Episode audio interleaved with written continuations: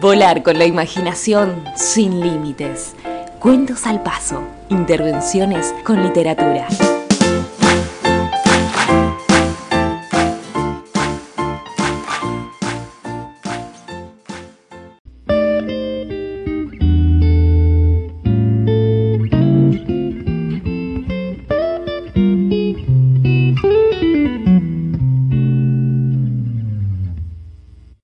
Julieta terminó de lustrar los zapatos de ir a la escuela.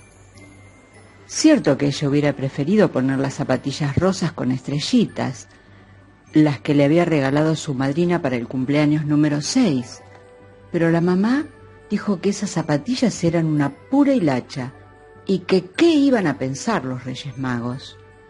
Ya que estamos, Julieta, aprovechó la mamá, dámelas que te las tiro de una vez por todas a la basura porque a la mamá de Julieta no le gustan las cosas gastadas o con agujeros, tampoco le gustan las cosas sucias o desprolijas, y siempre tenía la casa limpia, reluciente y olorosa a pino. Debía ser por eso que la mamá de Julieta no podía ni oír hablar de perros. Perros en esta casa jamás, decía. Los perros ensucian, rompen todo y traen pestes. Así que en la casa de Julieta no había perros, había tortuga. Y no es que Julieta no le tuviera cariño a la pancha, pero la pancha era medio aburrida y se la pasaba durmiendo en su caja.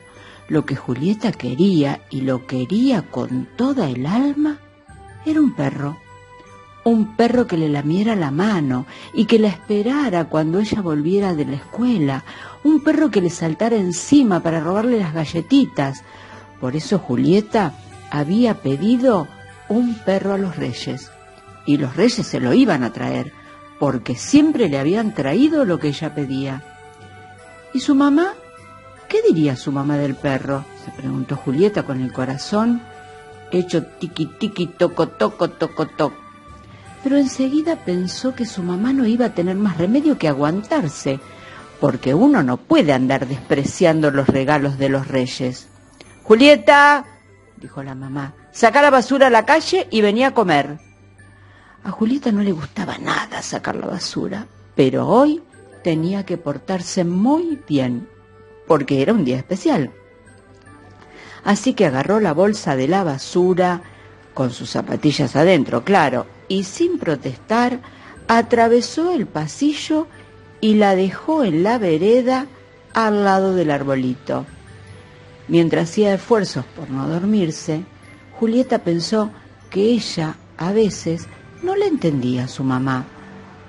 ¿No era acaso que los reyes magos tan poderosos y tan ricos, que habían atravesado el mundo entero para ir a llevarle regalos a un pobrecito bebé que ni cuna tenía, y esos reyes se iban a asustar de sus zapatillas gastadas. Pero bueno, mejor pensar en el perro, que a ella le encantaría blanco y medio petizo. Y así Julieta se quedó dormida. A la mañana siguiente Julieta se despertó tempranísimo. Allí, junto a sus zapatos brillantes, estaba el perro. ¿Viste, nena? dijo la mamá. Un perro, como vos querías. No, Julieta no estaba contenta.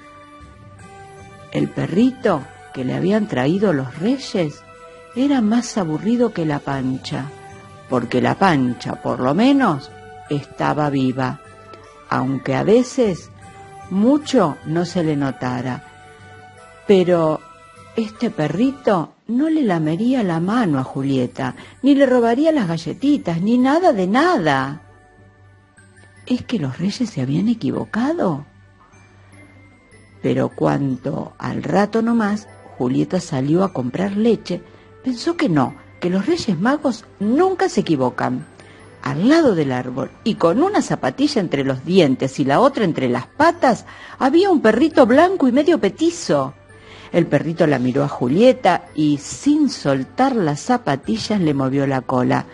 Entonces Julieta lo agarró en brazos y corrió a su casa gritando, Mamá, mamá, los reyes me pusieron uno de verdad en las zapas. La mamá salió al pasillo y lo único que dijo fue, ¡ay, mi Dios querido! Se ve que no se animó a despreciar el regalo hecho por los mismísimos reyes, porque después de un rato de mirarla a la hija y al perrito, agregó por lo bajo, enter nomás, que este perrito necesita un baño de Padre y Señor mío. Los reyes no se equivocan, de Graciela Cabal.